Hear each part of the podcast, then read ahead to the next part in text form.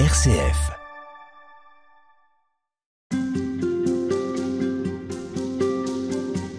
Aider à renaître au cœur des blessures de la vie, c'est le titre de votre livre?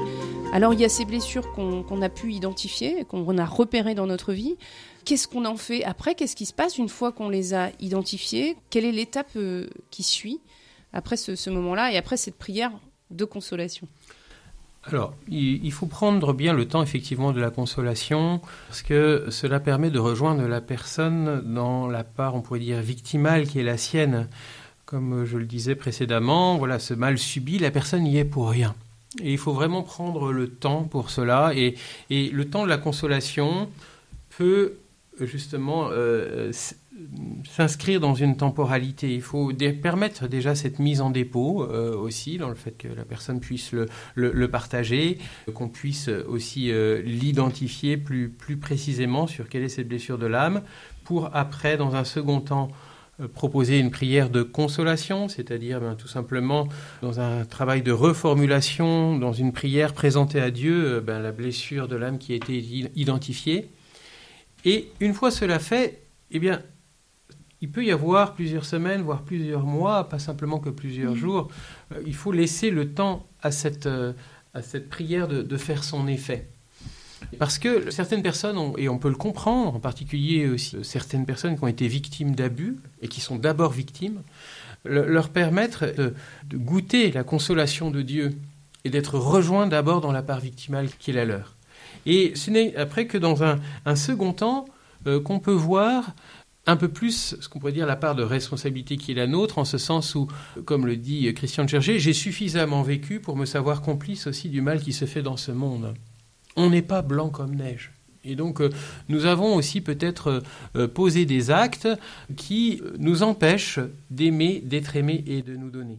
Est-ce que, est que vous voulez dire qu'on peut avoir comme conséquence de quelque chose qu'on a subi des actes dont on est responsable Alors, en tout cas, il n'y a pas toujours de lien de cause à effet. Ça, je pense que c'est important de, le dire. Mais il peut y avoir effectivement, du fait de la blessure, comme une sorte de euh, surinfection qui fait que euh, nous pouvons éventuellement poser un acte. Je m'explique. Donnez un exemple euh, peut-être. par exemple, un enfant qui a été battu par son père. Ça fait partie d'une blessure donc euh, d'identité. Il a été intrusé physiquement et psychiquement. Il n'est pas fait euh, pour être battu par son père normalement. Le père est là pour protéger et prendre soin de ceux qui lui sont confiés. L'enfant qui a été battu peut très bien ne pas en vouloir à son père. Ça, peut arriver. C'est en ce sens-là que je vous dis qu'il n'y a pas de lien de cause à effet. Mais il peut aussi en vouloir à son père, et on peut le comprendre, et dire à ce moment-là, puisque c'est comme ça, j'ai plus de père. Et je coupe la relation avec mon père. Mais, euh, euh, et, encore une fois, ça peut se comprendre. Hein. Mais faire cela, euh, j'ai envie de dire, ça, fait aussi tache d'huile. haïr une personne, c'est haïr l'ensemble de l'humanité. Après, je vais avoir une difficulté de relation avec toute figure masculine ou paternelle ou toute figure d'autorité. Mais ça peut être la même chose aussi si c'était euh, vis-à-vis de la mère. Si je pose un choix de haine vis-à-vis de la mère, cela m'empêche de pouvoir entrer en relation avec du coup euh, toute figure maternelle ou toute figure euh, féminine ou maternelle. Hmm. Alors vous dites poser un choix de haine parce que vous identifiez vous plusieurs choix, plusieurs actes qui sont posés. Le mot choix, il est peut-être difficile à comprendre dans ces cas-là. Est-ce qu'on choisit véritablement de détester son père ou de détester ensuite les hommes si on a été victime de quelque chose C'est plutôt de fait un acte qui est posé. Hum. Comme dans la logique de personne et acte de, Jean-Paul II, c'est-à-dire que quand on pose un acte, c'est toute la personne dans son unité psychosomatique qui est engagée. Et donc, même si effectivement je n'ai pas conscience de la gravité euh, de l'acte, il n'empêche que cet acte est posé. Et la personne est faite pour le don, la personne euh, humaine, euh, seule créature voulue pour elle-même, comme dit le Concile Vatican II, ne se trouve pleinement que dans le don sincère d'elle-même. On est fait pour se donner. Et c'est ça qui doit être aussi notre optique aussi. Et comment est-ce que nous nous donnons dans un choix d'amour, de vérité et de vie? Vous voulez dire que la joie de l'être humain, c'est de se donner, quoi qu'il arrive. Et finalement, les entraves à cela, ça, rend triste. C'est ça, exactement. Hum. Et, en fait, c'est du coup aussi une sorte de, changement de perspective aussi des points de vue euh, de l'approche euh, qui n'est pas une approche morale, mais d'essayer de comprendre avec la personne, mais qu'est-ce qui vous empêche de vous donner? Parce qu'on est fait pour ça. Qu'est-ce qui vous empêche d'aimer, d'être aimé et de vous donner? Et on sent comment parfois, parfois, il peut y avoir en nous comme des obstacles qui nous empêchent justement de pouvoir réaliser cela. Quelle que soit notre vocation, qu'on soit célibataire, euh, marié, euh, consacré, même si on a déjà même posé un, choix vocationnel, mhm. eh bien, euh, il peut y avoir comme des élastiques qui peuvent parfois nous empêcher d'avancer dans notre vie mhm. humaine et spirituelle. Et en, ce sens-là que je, je parle de ces...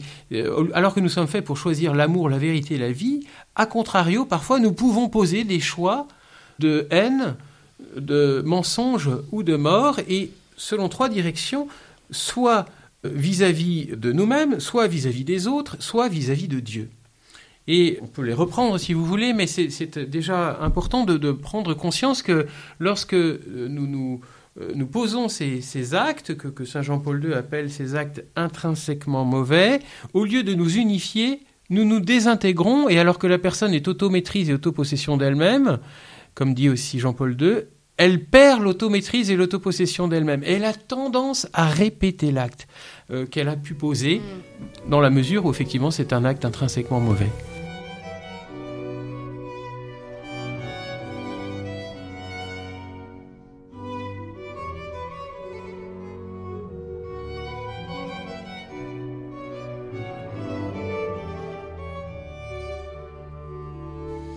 Donc vous disiez que cet acte de haine, de mensonge ou de mort, il est envers soi-même, mais il peut être aussi envers l'autre, il peut être aussi envers Dieu. Tout à fait.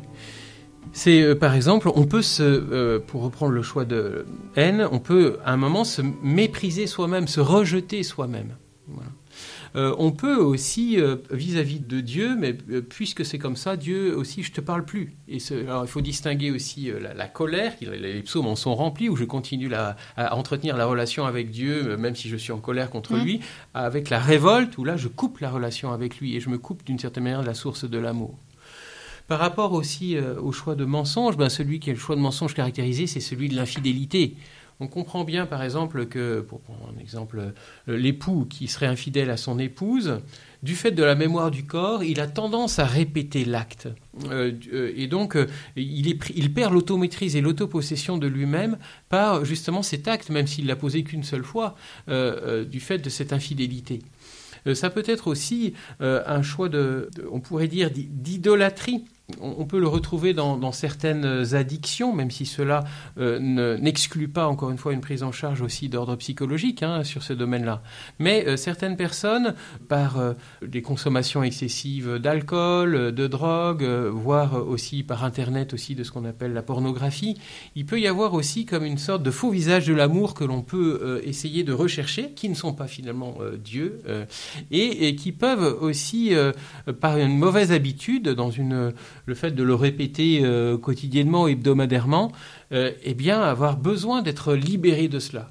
En fait, on comprend que l'enjeu, c'est le fait que la personne, à un moment, n'arrive plus à avancer dans sa vie humaine et spirituelle et est retenue comme par un élastique qui la fait revenir en arrière. Il peut y avoir aussi des choix de, de, mensonges aussi dans des pratiques euh, qui seraient euh, des pratiques qui ont toujours été rejetées euh, par la Bible, des, pratiques de divination, de voyance, de médiumnité, etc.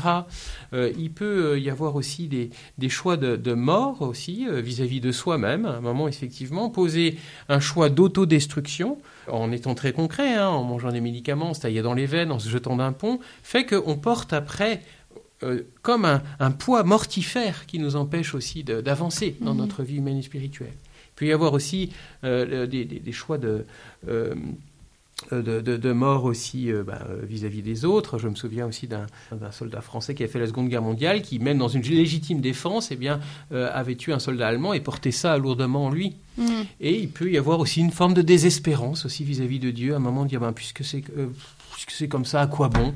Allez, c'est foutu, et, et je je laisse tomber et, même euh, je, n'espère plus en la providence de Dieu. Voilà. Autant, voyez, de, blessures que je brosse rapidement, mais qui à un moment sont comme des, euh, des élastiques qui nous empêchent d'aimer, d'être aimés et de nous donner. Mais qui sont euh, des événements très lourds Ce que vous décrivez, ce sont des actes très lourds qui prennent de temps à guérir et qui nécessitent d'être accompagnés par des gens qui sont quand même formés. Ça prend du temps. Ça prend du temps et puis même je n'emploie pas trop le terme euh, guérison qui serait euh, pour moi impropre parce que dans, l'inconscient, dans le langage français, parler de guérison, ça veut dire que c'est réglé. Or, euh, moi, je, parle plutôt de libération. Et c'est d'ailleurs justement ce que nous proposons, une prière de délivrance, telle qu'elle est proposée aussi dans le livre Protection, délivrance, guérison. Le livre que vous citez, c'est un livre de l'Église catholique. Ça, si je oui, c'est la conférence des évêques de France qui, avec euh, la commission épiscopale pour la liturgie et la pastorale sacramentelle, a proposé un livre euh, qui permet justement d'accompagner ce type de situation. Mais avant cela, c'est d'abord le, le sacrement de réconciliation qui nous libère. C'est ce sacrement de réconciliation d'où vient toute euh, délivrance. Enfin, quand euh, le prêtre dit, enfin, la, formule vient du, latin en soi d'absolution euh, egote absolvo, il y a trois significations. C'est Dieu qui nous dit je te pardonne, mais aussi je te délivre, je te libère et je te rachète à grand prix. Et donc une personne qui a pris conscience de ces actes intrinsèquement mauvais qu'elle a pu poser sans, sans, sans qu'elle ait avant peut-être eu conscience que c'était quelque chose de très grave, mais maintenant elle en prend conscience, elle le dépose dans le sacrement de réconciliation, et comme dit le curé d'art, c'est comme un torrent qui emporte tout sur son passage. Quand c'est la première fois aussi que la personne n'a pas reçu ce sacrement depuis longtemps. Et donc, ce n'est pas toujours nécessaire d'ailleurs de faire une prière de délivrance. La prière de délivrance permet en tout cas d'acter le désir de la personne d'être délivrée de ce, fameux effet jocari, cet élastique qui l'empêche d'avancer dans sa vie humaine et spirituelle et qui lui fait perdre l'automaîtrise et l'autopossession d'elle-même. Merci, Père François Buy. À demain.